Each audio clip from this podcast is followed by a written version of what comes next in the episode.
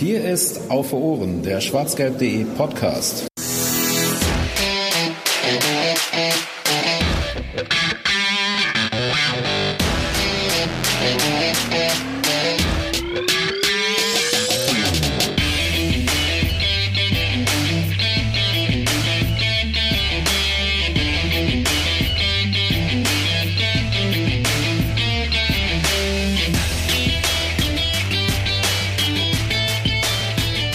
Schwarzgelb.de hatte Geburtstag und wurde in diesem Jahre 20 Jahre alt. Das ist nicht unbedingt der Anlass, äh, weswegen ihr euch in der 81. Ausgabe von Auf Ohren befindet, zu der ich euch recht herzlich begrüßen darf, sondern äh, vielleicht ein kleiner Aufhänger, denn der 20. Geburtstag von schwarzgelb.de stand ähm, auch im Rahmen äh, der Neven Subotic Stiftung, die sich seit langer Zeit für ähm, Zugang zu Wasser und Bildung einsetzt in Ländern, wo das dringend nötig ist. Ähm, wir haben da viel Geld für gesammelt, dank euch, lieben Zuhörern und Lesern von schwarzgelb.de, die an der Spendenaktion teilgenommen haben zum 20-Jährigen. Und wir freuen uns heute ein bisschen über die Nevin Subotic Stiftung reden zu dürfen. Und das nicht äh, nur unter uns, sondern mit dem Mann, der hinter der Nevin Subotic Stiftung steht. Wir reden zum zweiten Mal äh, in der Geschichte unseres Podcasts mit Nevin Subotic. Hallo Nevin. Hallo, herzlichen Dank, dass ich wieder dabei sein darf. Ja, schön, dass es wieder geklappt hat. Ähm, und äh, in der Leitung sind außerdem äh, neben mir der Georg. Hallo Georg. Hallo in die Runde. Und der Leonard. Hi. Hallo zusammen. Und wie gerade schon äh, gesagt, wollen wir ein bisschen über die Stiftung reden und ähm, ja, über das, wie das sich im Laufe der Jahre so äh, entwickelt hat. Ähm, vielleicht ist dann die naheliegendste Einstiegsfrage, Neven, ähm, erstmal zu fragen, wann und wie die so die ersten Ideen dazu gekommen sind, eine Stiftung zu gründen und ähm, wie das dann äh, vonstatten gegangen ist. Das ist eine fürchterlich offene Frage und eine, zu der man sicherlich viel erzählen könnte, aber vielleicht hast du die auch schon so oft beantwortet, dass du da ein, ein Profi mittlerweile drin bist. Also am besten kontextualisiere ich das Ganze, denn äh, die Idee zur Stiftung kam nicht aus dem Nichts, ähm, sondern vielmehr, weil es schon eine Entwicklung, die sich in den Jahren äh, davor entwickelt hat, beziehungsweise war mein Leben äh, eine lange Zeit äh, auf einer Fahrt zu diesem äh, Meilenstein. Angefangen mit meinen Eltern, die schon, in, als ich klein war, sich immer für ihre Mitmenschen eingesetzt haben, die auch äh, in äh, den äh, Gemeinden, in denen wir gelebt haben, auch enorm viel Hilfe erfahren haben von anderen Leuten und dadurch eine bessere solidarische Gemeinschaft eben geschaffen haben. Äh, das hat mir alles gezeigt, dass es wichtig ist, sich äh, als Teil der Gemeinschaft zu sehen und natürlich auch die Verantwortung dahingehend zu übernehmen.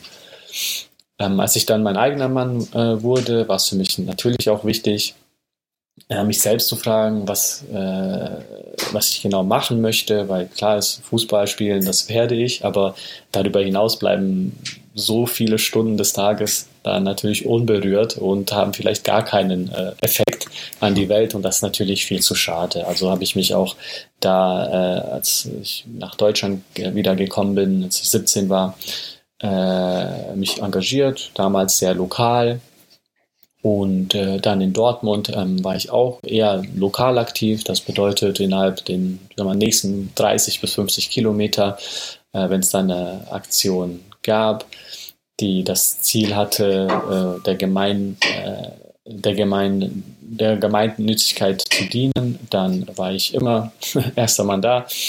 Äh, aber mit der Zeit habe ich dann auch äh, gedacht, ey, also wenn ich hier nur in den nächsten Kreis äh, unterwegs bin, dann ist das zwar schön, aber an sich äh, wahrscheinlich auch äh, eher falsch, weil wir leben in einem der reichsten Ländern der Welt, wo es äh, reichlich ähm, Möglichkeiten gibt, nicht nur von der Zivilgesellschaft, sondern auch vom Staat. Ähm, was passiert denn mit den ganzen Ländern, wo das nicht möglich ist, wo nicht so viele Leute in so einem Wohlstand leben, dass man da noch als zivilgesellschaftlicher Akteur aktiv werden kann? Und ähm, in diesem Zuge äh, habe ich das auch äh, natürlich mit anderen Leuten besprochen, äh, sehr viel Recherche betrieben äh, und da kam dann quasi parallel dazu von einem Freund die Idee, eine Stiftung zu gründen, da er selbst ein, ein Stifter ist, damit Erfahrung hatte und auch gesagt hat, er würde mich begleichen, äh, begleiten auf dem Prozess. Weißt du noch, Doch, wann das war? Entschuldigung. Aber oh, das wäre so 2010, hm. 2011 rum. Ähm, und ich habe auch als, als erstes äh, gesagt, äh, du, ähm, alles schön und gut, aber äh, Stiftung, das klingt mir zu altmodisch, das möchte ich nicht. ja, also irgendwie dieser Begriff an sich, äh, der hat nicht nur eine positive ähm, Konnotation im, im, im deutschen Redewesen. Und deshalb habe ich auch gesagt, nee, das ist mir, das ist keine gute Idee.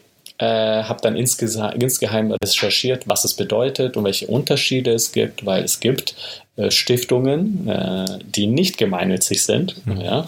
Mhm. Es gibt aber auch welche, die gemeinnützig sind. Und der Unterschied ist natürlich auch klar. Manche dienen nur einer gewissen Gruppe. Das kann dann die eigene Familie sein. Ne?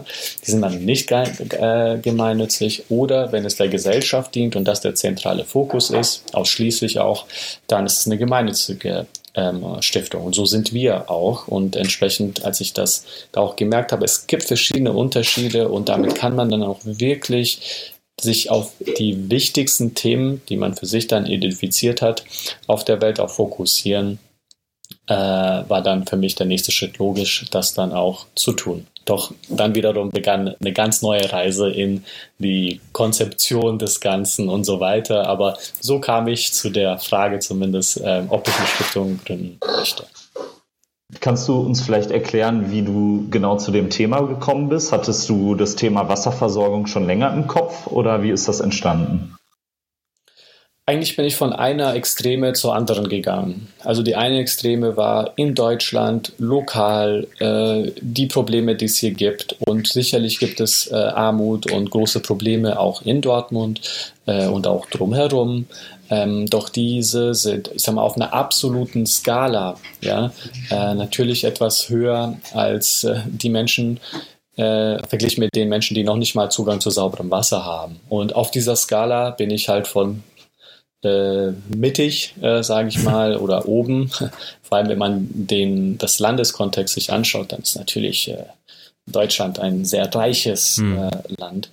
Äh, zu dem Land oder den Ländern und den Regionen, äh, die wirklich am ärmsten äh, dran stehen, wo die äh, äh, Möglichkeiten auch für den Staat einfach nicht da sind, um das zu äh, stemmen, weil sie einfach nicht das nötige Geld haben. Das hat nochmal einen historischen Kontext, den man auch nicht äh, äh, außer Acht lassen sollte, äh, der auch weiterhin äh, nun mal gültig äh, ist und dann sich natürlich die Frage stellt, ja, was machen wir denn, wenn Leute in damals 2010 eben nicht mal sauberes Wasser zur Verfügung haben, aber wir wissen, dass das ein Menschenrecht ist, also das ist ja, äh, da reden wir nicht über Luxusgut, sondern äh, wir brauchen zwei Sachen ganz genau, um zu leben. Die eine ist Luft und die zweite ist Wasser. Und an der zweiten hadert es schon.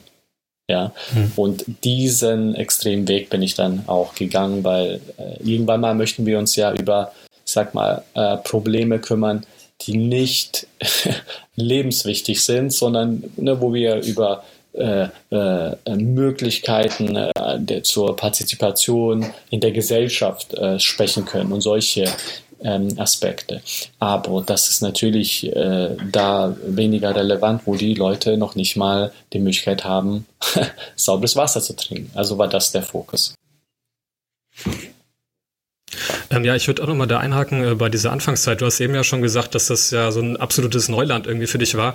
Ähm, wie kam das denn dazu, dass du dich dann auch entschieden hast, direkt was Eigenes zu machen? Also war das irgendwie, dass du so dir angeguckt hast, was gibt es so, wo kann man sich vielleicht engagieren und festgestellt hast, dass das irgendwie nicht so ist, wie du dir das vorstellst? Oder ähm, ja, wie kam es dazu, dass du dann gleich diesen zweiten Schritt ja sozusagen gegangen bist und gesagt hast, nee, ich mache direkt auch was äh, komplett selbst hier, äh, stelle ich auf die Beine? Ja, äh, das war während der Recherchephase ging es tatsächlich darum, ob man quasi direkt mit, also jemanden unterstützt, den es schon gibt, wo man sagt, da kann ich mich zu 100% dahinter stellen oder mhm. nicht. Und äh, das war auch eine sehr interessante und lehrreiche Phase, denn ich habe mit Dutzenden von Organisationen gesprochen, äh, dann auch sehr intim. Also äh, ich hab, äh, war nicht zufrieden mit einem Flyer, sondern wollte natürlich wissen, wie das Ganze tatsächlich abläuft. Und äh, da trennt sich das Spreu vom Weizen äh, tatsächlich. Mhm. das war ähm, dann auch der Punkt, wo ich gemerkt habe, hm, ähm, bevor ich ein mulmiges Gefühl habe äh, mit jemandem, dann denke ich, dass es und ich denke, dass es besser gehen könnte und die Informationen sogar bereit liegen, ja, für äh, sozusagen Best Practice, ja, State of the Art, äh, ja, dann äh, mache ich es einfach. Ja, also irgendwie wurde ich äh, quasi schon fast gezwungen äh, zu der äh, Entscheidung, ähm, weil die Gespräche eben nicht so gefruchtet haben. Manche mhm. haben auch gefruchtet, ja, äh, aber dann lag es an anderen Faktoren. Ne? Also beispielsweise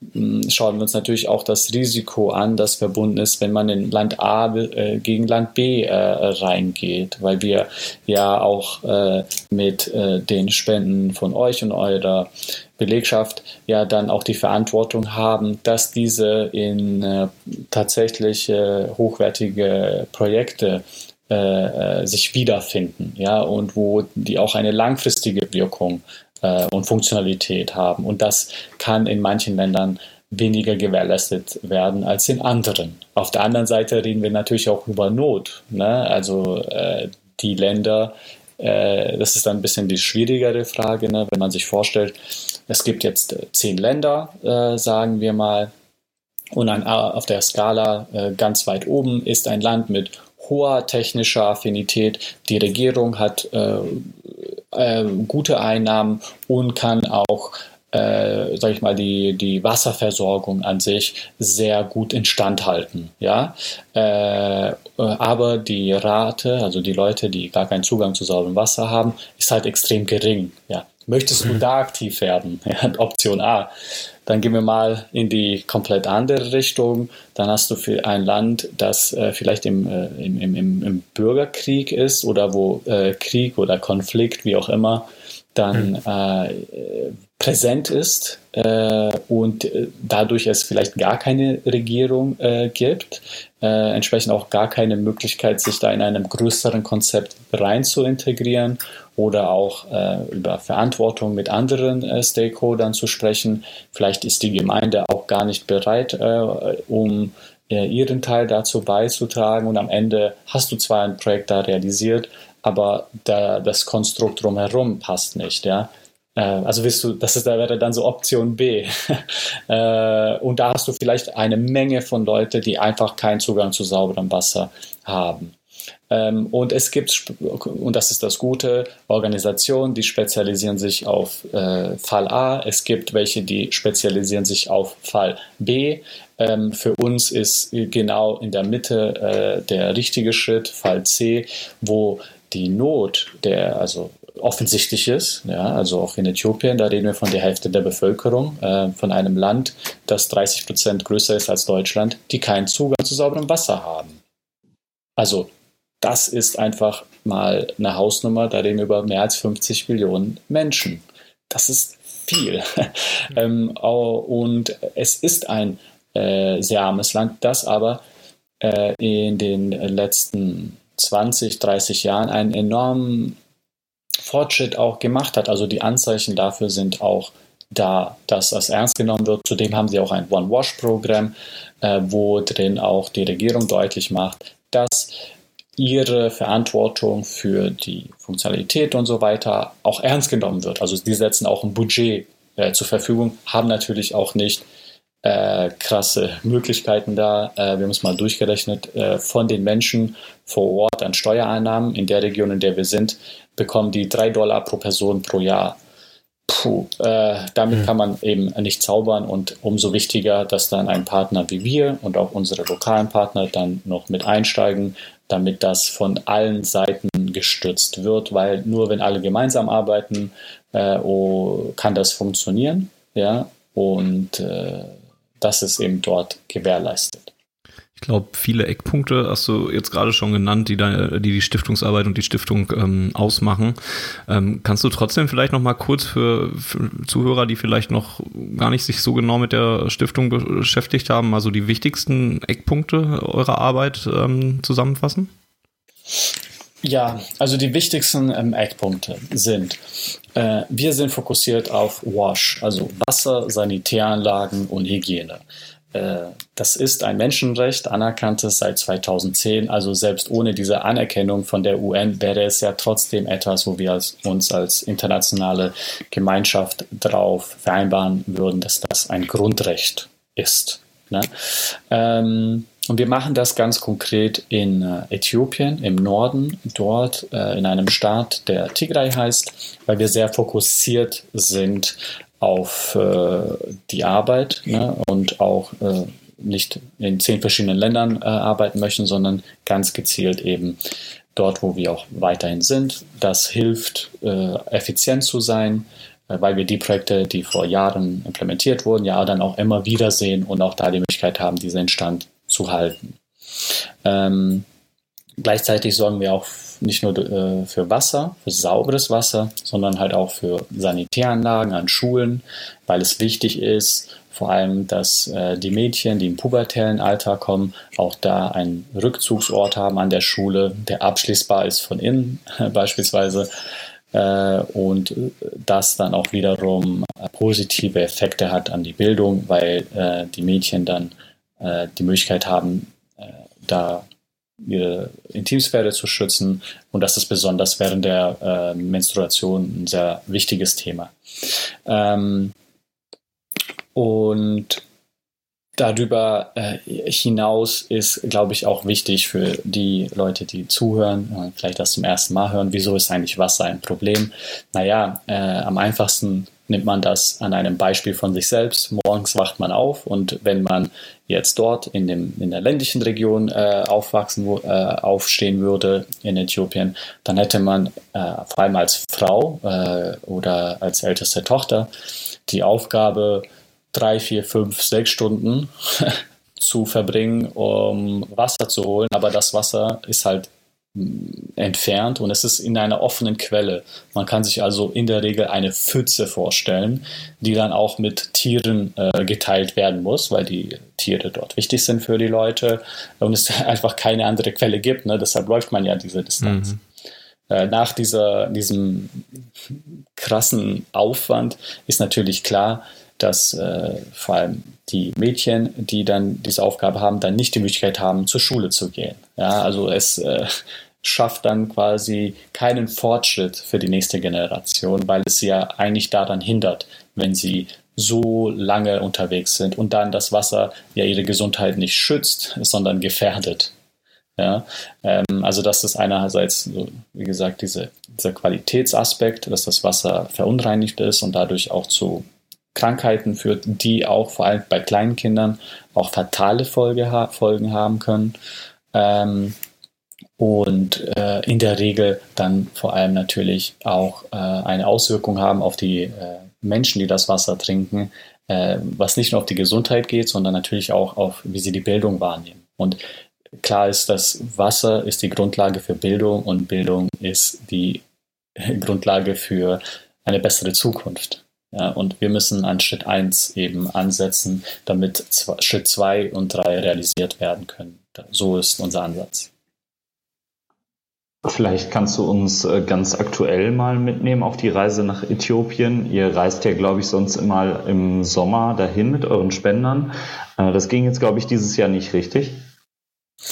Genau, äh, wir sind sonst ähm, in Äthiopien, also im Sommer mit Unterstützern ähm, von uns und im Winter dann auch nochmal äh, doch momentan ist das nicht möglich, weil klar ist, dass die äh, Corona-Pandemie auch dort ihren Einfluss genommen hat. Oh, was vielleicht weniger klar ist, ist, dass ein Land wie Äthiopien äh, zur Anfangszeit des Corona, äh, der Corona-Pandemie lediglich 150 äh, Krankenbetten mit äh, äh, Beatmungsstationsverfügung hatten. Hm. Das ist dann wieder genau das, wo wir nicht, also wo wir einfach unseren Kopf schütteln und uns denken, was ist los in dieser heutigen Welt?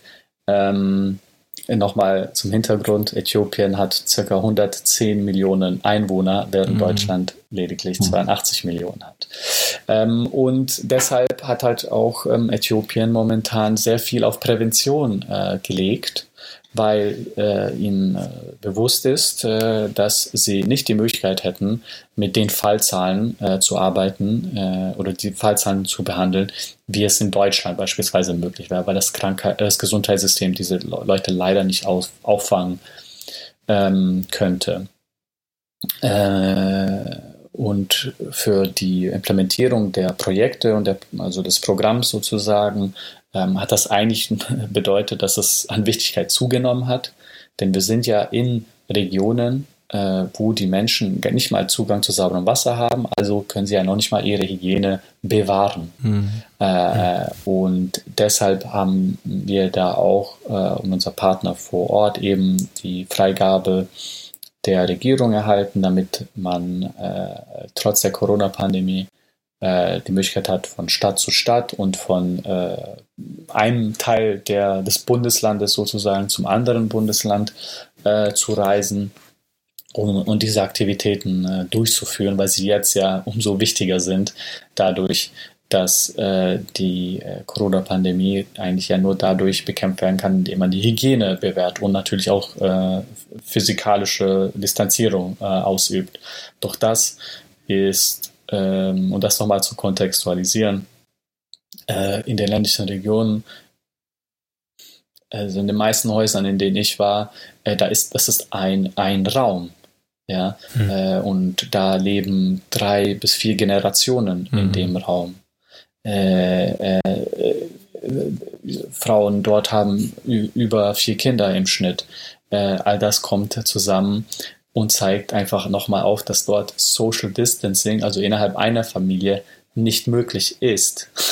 Weil wo, so, wo soll die Oma oder die Uroma schlafen, wo sollen die Eltern schlafen, wenn es ja sowieso nur einen äh, Raum gibt. Deshalb ist es umso wichtiger, da auf Prävention zu gehen und äh, das äh, tun äh, die Menschen. Also beispielsweise, das kann man eigentlich auch auf unserer Facebook-Seite sehen, äh, da sieht man eine äh, Schlange von diesem Wasserkanister an so einem Wasserbrunnen und diese sind auch in zwei Meter oder drei Meter Abstand, dadurch, dass das sowieso draußen stattfindet und entsprechend äh, der Platz äh, dafür da ist. Äh, auch die äh, Menschen äh, nutzen selbst im, äh, also im draußen im offenen Bereich eine Mundschutzmaske äh, um möglichst alles zu tun, äh, um sich dahingehend zu schützen. Kön könnte man sich in Deutschland noch eine Scheibe von abschneiden bei vielen, wenn man das so hört, dass da vor allen Dingen da die Bereitschaft so da ist, ne? Da ist die, ja, also da ist ähm, die Bereitschaft so da, ja, ähm, was vielleicht noch wichtig ist und hinzukommt, äh, und einfach, glaube ich, interessant für die äh, Zuhörer ist, ist das eine äh, dieser, dieser, aktuellen, diese aktuelle Herausforderung, die wir hier jetzt in Deutschland erleben, ja, dass wir nicht mehr alles in Kontrolle haben, weil es externe Faktoren gibt, die alles beeinflussen. Das ist für viele Menschen in vielen anderen Ländern der Welt die, der Alltag und die Realität. Nicht seit der Corona-Pandemie, sondern schon lange zuvor.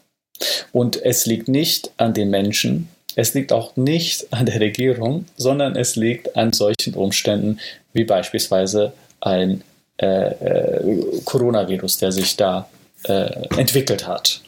Ähm, ein weiterer Faktor, äh, um das nochmal dann auch konkret zu nennen, ist, es gibt eine Heuschreckenplage in äh, Ostafrika, auch äh, in Jemen, auch in Bangladesch und Indien, die sich da ausgeweitet hat, die von den äh, Subsistenzbauern, also das sind äh, Bauern, die quasi äh, für den eigenen Vorrat dann ähm, sorgen, die, äh, die eine oder zwei Ernten pro Jahr dann auch haben, äh, deren ganzes Gut wird momentan aufgefressen. Und das ist das, was sie fürs Jahr haben. Und das bringt sie erneut in eine Lage, wo äh, äh, die äh, Nahrungsunsicherheit wieder vorhanden ist. Erneut durch einen externen Faktor, mhm. der dazu beiträgt, zu etwas, was man gar nicht großartig beeinflussen kann. Ähm, wer sich das mal anschauen möchte, da kann ich gerne im Nachhinein noch den ein oder anderen Link zuschicken, wo man das äh, äh, ja, auf eine interessante Art und Weise mal sehen kann, wie sich wie sowas aussieht. Also im einfachsten gesagt, ich habe ein Foto gesehen von einem Baum und man sieht den Baum nicht mal, weil er komplett bedeckt ist äh, mit diesen äh, Insekten. Und das ist halt der Wahnsinn, weil genau so decken die auch die Felder ab und zerfressen die Felder äh, und fressen den Leuten das Essen weg, was sie nicht nur für jetzt, sondern auch fürs nächste mindestens Halbjahr oder vielleicht auch fürs nächste Jahr dann unbedingt äh, benötigen. Und das kommt noch hinzu äh, zu der Corona-Pandemie. Findet ihr dann alles, wenn Nevin uns das zukommen lässt, packen wir das in die Episode mit rein, in die Shownotes. Da könnt ihr dann also auch äh, einfach einen Blick reinwerfen. Ähm, du hattest es gerade schon kurz angesprochen, warum gerade Äthiopien? Ähm, wenn ich es jetzt richtig verstanden habe, hauptsächlich, weil es halt erstens auch ein sehr, sehr großes Land ist und zweitens, weil es halt auch sehr stark betroffen ist. Ist das so korrekt wiedergegeben oder kommt noch, kommt noch mehr dazu? Da kommen noch einige Faktoren ähm, hinzu. Äh, also einerseits, ja, es gibt eine äh, große Bevölkerungs, äh, ein großer Bevölkerungsanteil und eine, damit auch eine große Anzahl. Es ist das zweitgrößte Land von der Bevölkerung her in Afrika, die eben keinen Zugang zu sauberem Wasser haben.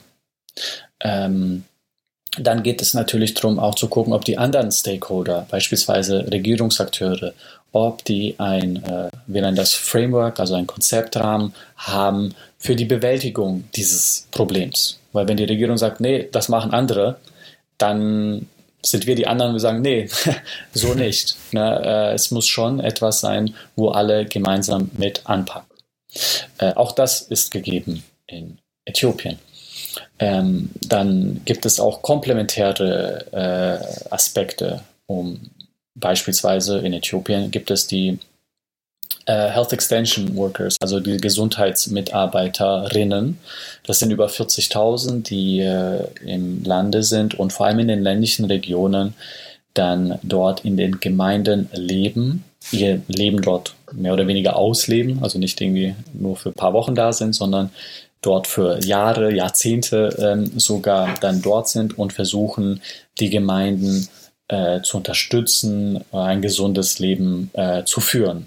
Äh, das äh, bewirkt beispielsweise, dass in manchen Gemeinden die äh, Kinder oder die Geburten in einer Klinik stattfinden, als in dem traditionellen Wege, wo es immer zu Hause war.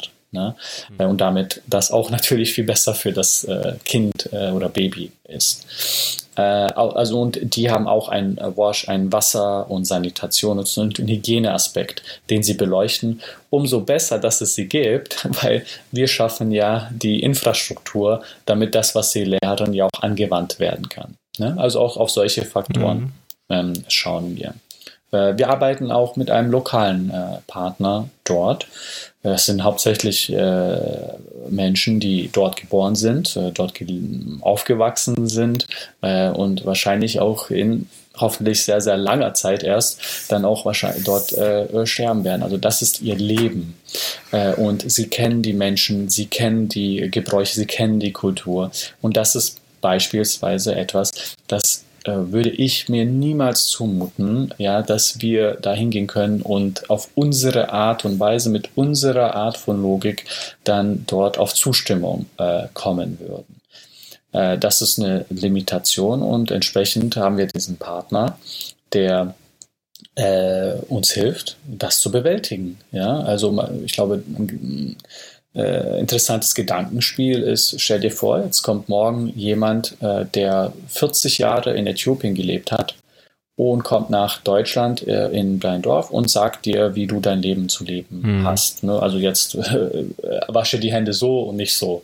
Ja, oder machst das so oder nicht so. Ähm, also das an sich kann sehr schwierig sein, bis zu unmöglich. Äh, doch leider äh, hat lange äh, die Entwicklungszusammenarbeit auf so einem Niveau äh, fungiert. Ne? Also ne, da kamen die, äh, also einfach gesagt, die Europäer und äh, die hatten äh, die neue Technik und ganz wilde Ideen, haben das umgesetzt und danach war aber das Projekt irgendwie nach einem Jahr oder zwei dann wiederum äh, nicht mehr funktionsfähig äh, und die Schuld wurde dann den anderen gegeben, die gar nicht partizipieren konnten an dem. Das, daraus hat man natürlich auch gelernt, also äh, ich glaube mittlerweile fast alle äh, verfolgen einen ganz anderen, einen viel mehr inklusiven Ansatz und schauen natürlich auch äh, nach ihren eigenen Limitationen. Und beispielsweise ist das bei uns ganz klar so, dass es wichtig ist, auch vor Ort die Kapazitäten zu fördern, damit die Arbeit natürlich auch von den Leuten gemacht werden, die vor Ort sind, die auch vor Ort sein werden, nicht nur in den nächsten drei bis fünf Jahren, sondern auch in den nächsten 30 Jahren. Ja, äh, aber dann kann man ganz anders auch an die Funktionalität äh, und die Wirkung des Ganzen rangehen.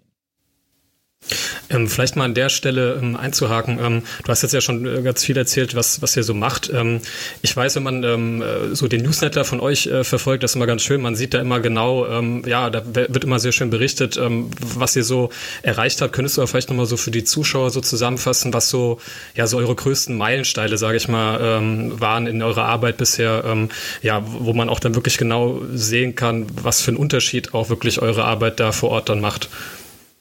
Ja, wir haben äh, natürlich auch gewisse Kennzahlen, ähm, nach denen wir gehen. Und da, ich sage mal, die, die, allerwichtigste, und das ist ja auch das Menschenrecht, an dem wir uns orientieren, ist, wie viele Menschen bekommen Zugang zu sauberem Wasser. Ja, Punkt. Ja. Und da reden wir, und da finden sich, glaube ich, einige BVB-Fans auch wieder, äh, oder haben eine, eine Referenz dafür. Da sind wir bei ca. 120.000 Menschen. Hm. Ja, es ist äh, circa eineinhalb Mal die äh, das Westfalenstadion, äh, wenn es pickepacke voll ist. Äh, und das an sich ist das aller, das Allergrößte. Ja. Mhm. Ähm, ja. Was die Projekte an, äh, anbelangt, haben wir mittlerweile 363 ähm, äh, Projekte ähm, damit ist auch eine gewisse Erfahrung verbunden. Wir haben natürlich auch in den letzten Jahren ja nicht immer alles immer gleich gemacht, sondern gucken auch, äh, was können wir noch besser äh, machen und äh, handeln dann auch ähm, entsprechend.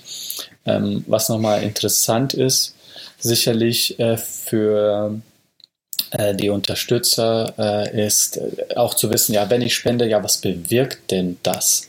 Äh, und mhm. Äh, dafür ist die Kennzahl 50 Euro sehr, sehr passend. Denn es kostet circa 50 Euro, um einen Menschen mit sauberem Wasser und einer sanitären Versorgung und einem Hygienetraining zu, zu äh, versorgen. Na, also dieses Menschenrecht mhm. auf Zugang zu Wasser und Sanitärversorgung, das kostet 50 Euro Spende. Ja, und das ist äh, wiederum, glaube ich, ein sehr wichtiger Aspekt, denn äh, viele Unterstützer fragen sich, ja, was, äh, ne, was ist, wenn ich 30 Euro spende oder was ist, wenn ich 60 oder mhm. was ist, wenn ich 200 Euro spende? Welchen Unterschied macht das? Äh, und diese Kennzahl hilft das Ganze auch mal einzuordnen in wirklich Menschen, die davon dann auch ein besseres Leben führen können und auch beziehungsweise die Grundlage dafür dann auch haben. Jetzt hattest du ähm, ja das ja weiß nicht, ob es das Glück ist. Du kommst nun mal aus dem Profifußball und, und ähm, bist dadurch ja bekannt und, und eine Person des öffentlichen Lebens. Glaubst du, dass, dass deine Stiftungsarbeit ähm, dann davon auch also profitiert hat, beziehungsweise ein bisschen pikanter gefragt, glaubst du, die Stiftung wäre so erfolgreich, wenn du jetzt nicht Nevin Subotic wärst, sondern jemand anderes, der, der ja sich gerade für Stiftungsarbeit interessiert und, und, und ähm, ja, sich entschieden hat, eine Stiftung zu gründen? Hättet ihr die Spendenaktion gemacht, äh, wenn wir uns nicht dadurch gekannt hätten? Nee, also da mache ich mir auch nichts vor. Es ist tatsächlich so, dass das hilft. Ähm, aber ich würde auch da hingehend äh, das Ganze kontextualisieren, denn ähm, an sich einfach nur irgendein Fußballer zu sein, ist äh, hilfreich, um überhaupt, ähm, glaube ich, im öffentlichen äh, Geschehen äh, erkannt zu werden.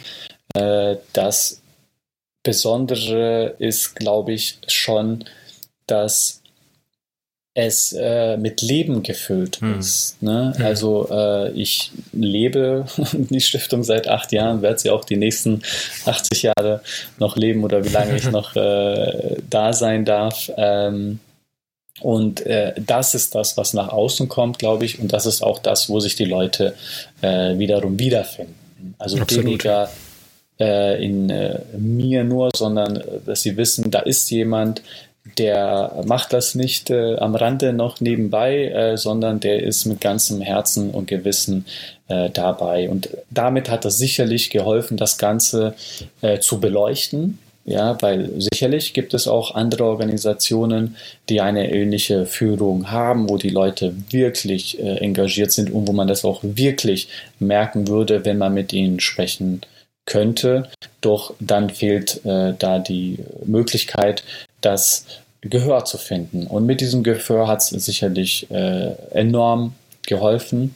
Äh, doch äh, natürlich ist bei uns die Frage, äh, die sich auch stellt, ist, irgendwann mal hört das auf und das hört ja auch, glaube ich, äh, eigentlich schon seit ein paar Jahren auf, weil mal, die Leute, die äh, über meine Person sozusagen gekommen sind, ja, die sind ja dann auch irgendwann mal alle, äh, sondern dann steht halt wirklich die Organisation für sich und dann entscheiden die Leute selbst. Ist das jetzt äh, unabhängig davon, ob das ein Fußballer ist oder so, ist das jemand, den ich vertraue, mein Geld für diesen Zweck einzusetzen und das zu realisieren? Und dafür haben wir dann unsere Erfahrung, die wir mit einbringen, wo wir dann auch äh, zeigen können, was wir in den acht Jahren bisher gemacht haben und wo sich die Leute auch sicherlich äh, ja, ein Bild von machen können, dadurch, dass ich im öffentlichen Leben bin, wie ich bin, wer ich bin. Äh, ich bin keiner, der natürlich äh, versucht, äh, äh, nur die schöne Seite von allem äh, zu sehen, sondern natürlich auch offen zugibt, meine eigenen Fehler, äh, meine eigenen ähm, Herausforderungen, die ich bewältigt habe in, in den letzten Jahren äh, und das äh, die gleiche Denke und Authentizität auch auf äh, die Stiftung anwende, weil das, glaube ich, der richtige Weg nach vorne äh, ist. Und ich glaube wiederum, dass das äh, sicherlich dann der hilfreiche äh, Zeitpunkt sein wird für die nächsten zehn Jahre. Was für Reaktionen hast du so bekommen? Ähm, immer wieder, äh, also von Mitspielern, von, äh, von den Vereinen ja auch, weil ja, du hast es gerade ziemlich treffend gesagt, man merkt bei dir, wie das mit Leben gefüllt ist, dass du das auch außerhalb ähm, der Saison machst, äh, wenn, wenn Sommerpause ist, wie gesagt, haben wir ja auch drüber gesprochen, auch wenn es dieses Jahr nicht möglich war. Wie reagieren mhm. denn dann andere äh, im Profifußball darauf?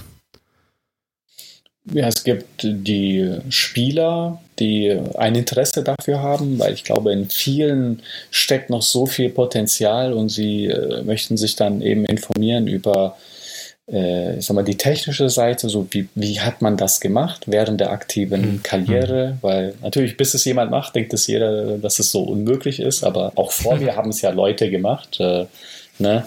Äh, deshalb dachte ich auch nicht, dass das unmöglich ist. Also versuche ich das auch dahingehend äh, noch zu beschreiben, äh, ihnen die Angst zu nehmen.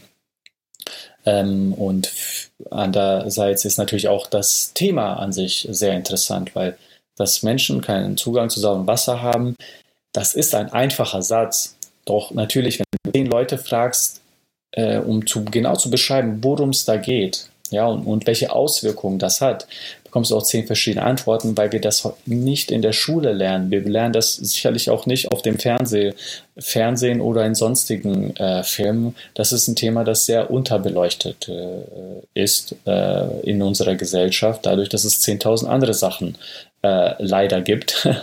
Äh, die vielleicht weniger äh, Relevanz hätten, für, um die Welt nach vorne zu bringen. Und deshalb äh, genau, geht es auch in manchen Gesprächen darum, einfach das mal zu erklären. Also wie ist das? Wie sieht so ein Projekt aus? Äh, wer sind die Menschen? Wie sehen ihr Alltag? Und so weiter und so fort. Ähm, Vereine Das ist äh, äh, schwieriger, denn natürlich die Vereine ähm, sehen dich als äh, Arbeiter, du äh, hast eine Leistung zu erbringen und alles, was nicht unmittelbar mit dieser Leistung äh, in Verbindung gebracht werden kann, ist nicht immer positiv anzurechnen. Ja, mhm. äh, das ist schon etwas, äh, was wiederum wahrscheinlich auch dazu führt, dass viele Leute sich, ähm, also Spieler sich dann nicht trauen, diesen Schritt zu machen, äh, weil es auch leider diese diese Hürde aufgestellt wird an sich. Ähm, doch äh, das Gute ist, dass äh, hinter einer Organisation stehen ja auch Leute äh, und da wiederum sieht man die Vielfalt der Meinungen. Ne? Manche, äh, die äh, ja, hätten am liebsten, man würde nichts anderes machen, außer Fußball spielen. Dann geht man nach Hause, dann spielt man FIFA und dann äh, schläft man noch ein in einem Zimmer voll mit Trikots und einem Fußballposter auf dem Ding. Äh, das ist aber nicht die Realität eines äh, Fußballers. Also ich kenne es zumindest keinen, der so ist. Äh, und das sind nicht die äh, ganz erfolgreichen, sondern die haben auch eine gesunde Balance. Ähm, und äh, ja, also da, da, hat man dann verschiedene Meinungen äh, zu dem Ganzen. Und äh, dann wiederum haben wir sicherlich auch Fans als Akteure, da kommt ihr wiederum äh, ins Spiel. Und das ist, glaube ich, dann äh, wie, echt das Schöne, dass, äh, und da muss ich äh, echt mich selbst an die Nase packen. Ich dachte früher, äh, ja, ach so, ja, äh, hier, Fußballfans, äh, die lieben Fußball. und, ja, tun sie auch, ja, also so wie ich auch Fußball liebe, weil ich Fußball spiele. Aber das ist nicht das Ende ihrer Identität, das ist nicht, nicht das Ende ihres Seins, sondern darüber hinaus sind sie halt einfach auch Menschen. Und ihnen sind auch Themen wichtig, die andere Leute betreffen. Ja, vor allem wenn es um beispielsweise globale Ungerechtigkeit geht, dann hast du auch viele Fans, die sagen, nein, ich möchte nicht in so einer Welt leben, das ist ungerecht und ich möchte dagegen etwas tun oder und das interessiert mich, mehr davon zu erfahren und ich möchte mich einbringen, so wie ich kann. Äh, ich finde, dahingehend ist das auch nochmal ein sehr positiver Faktor äh, in dem Ganzen, denn äh, Fans haben auch einen großen Einfluss auf was passiert und was nicht passiert. Vielleicht fühlt er sich indirekt an, aber dadurch, dass da natürlich, wir nicht von drei Leuten sprechen, von, von 30.000 oder 300.000, äh, hat das natürlich auch eine gewisse Wirkung. Äh, und ist deshalb auch hoch anzurechnen. Da kann ich auch echt nur noch mal ein großes Dankeschön aussprechen an euch. Ähm, äh, also indirekt an euch, die jetzt hier äh, mit mir das Gespräch führen, sondern natürlich auch an alle, äh, die zuhören die da mir echt die Augen geöffnet haben, dass Fansein ein Teil äh, einer ganzen Person äh, ist und dass aber auch äh, die Fanclubs äh, als solche auch eine große gesellschaftliche Verantwortung äh, übernehmen, weil mir das auch vorher nicht äh, oder am Anfang meiner Karriere nicht so sehr bewusst war und mittlerweile ist das also schön zu wissen, schön zu sehen und auch in diesem Fall schön ein Teil von dem Ganzen zu sein. Um jetzt vielleicht zum äh, Ende unseres Gesprächs nochmal so eine Klammer zu machen. Du hast ja von zwei verschiedenen Rollen gesprochen, die du hast. Einmal als äh, Spieler und einmal als Stifter.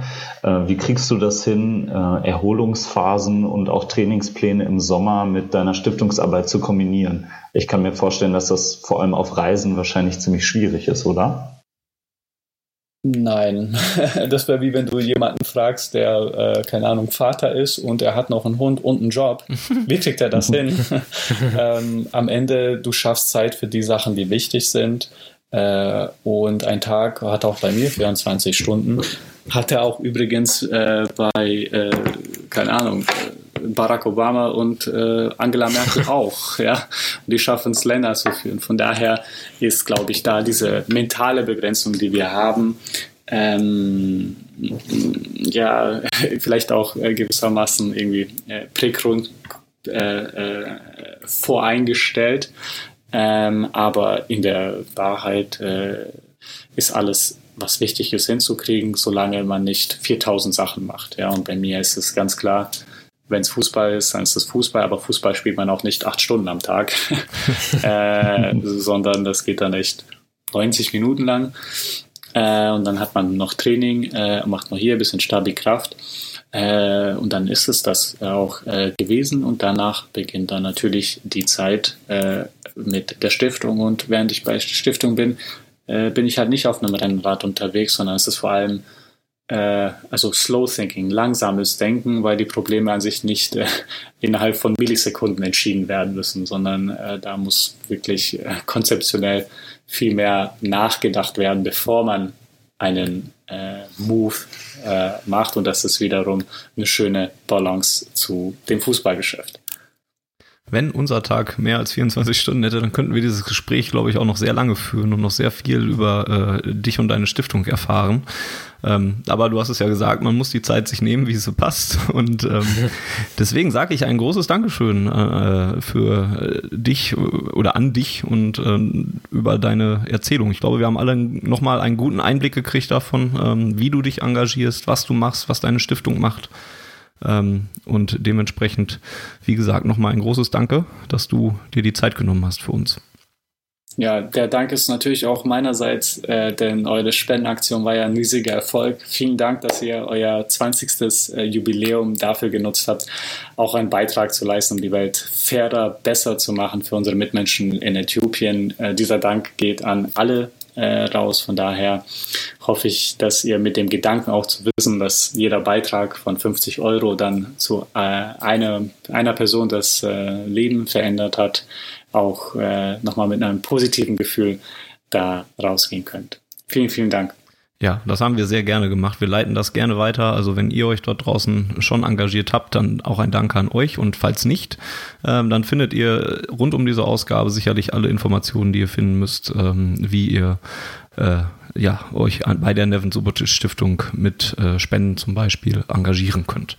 Gut, das war die äh, zweite Ausgabe im Gespräch mit Nevin Sobotic und die 81. Ausgabe von Auf Ohren. Die Sommerpause geht noch ein bisschen weiter. Wir haben noch ein bisschen was im ähm, Gepäck für euch und hören uns dann einfach bei der 82. Ausgabe wieder. Ähm, bis dahin äh, sage ich Tschüss, Georg. Ja, macht's gut. Tschüss, äh, Leonard. Ciao in die Runde. Tschüss, Nevin. Tschüss. Und den äh, Satz von Jens klaue ich mir dann und sage am Ende Her BVB.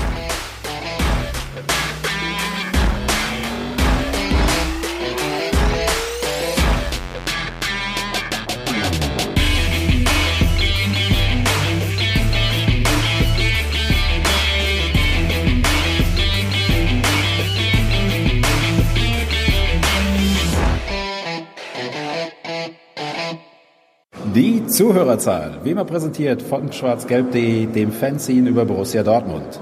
Auf Ohren bedankt sich bei 19.009 Zuhörern ausverkauft.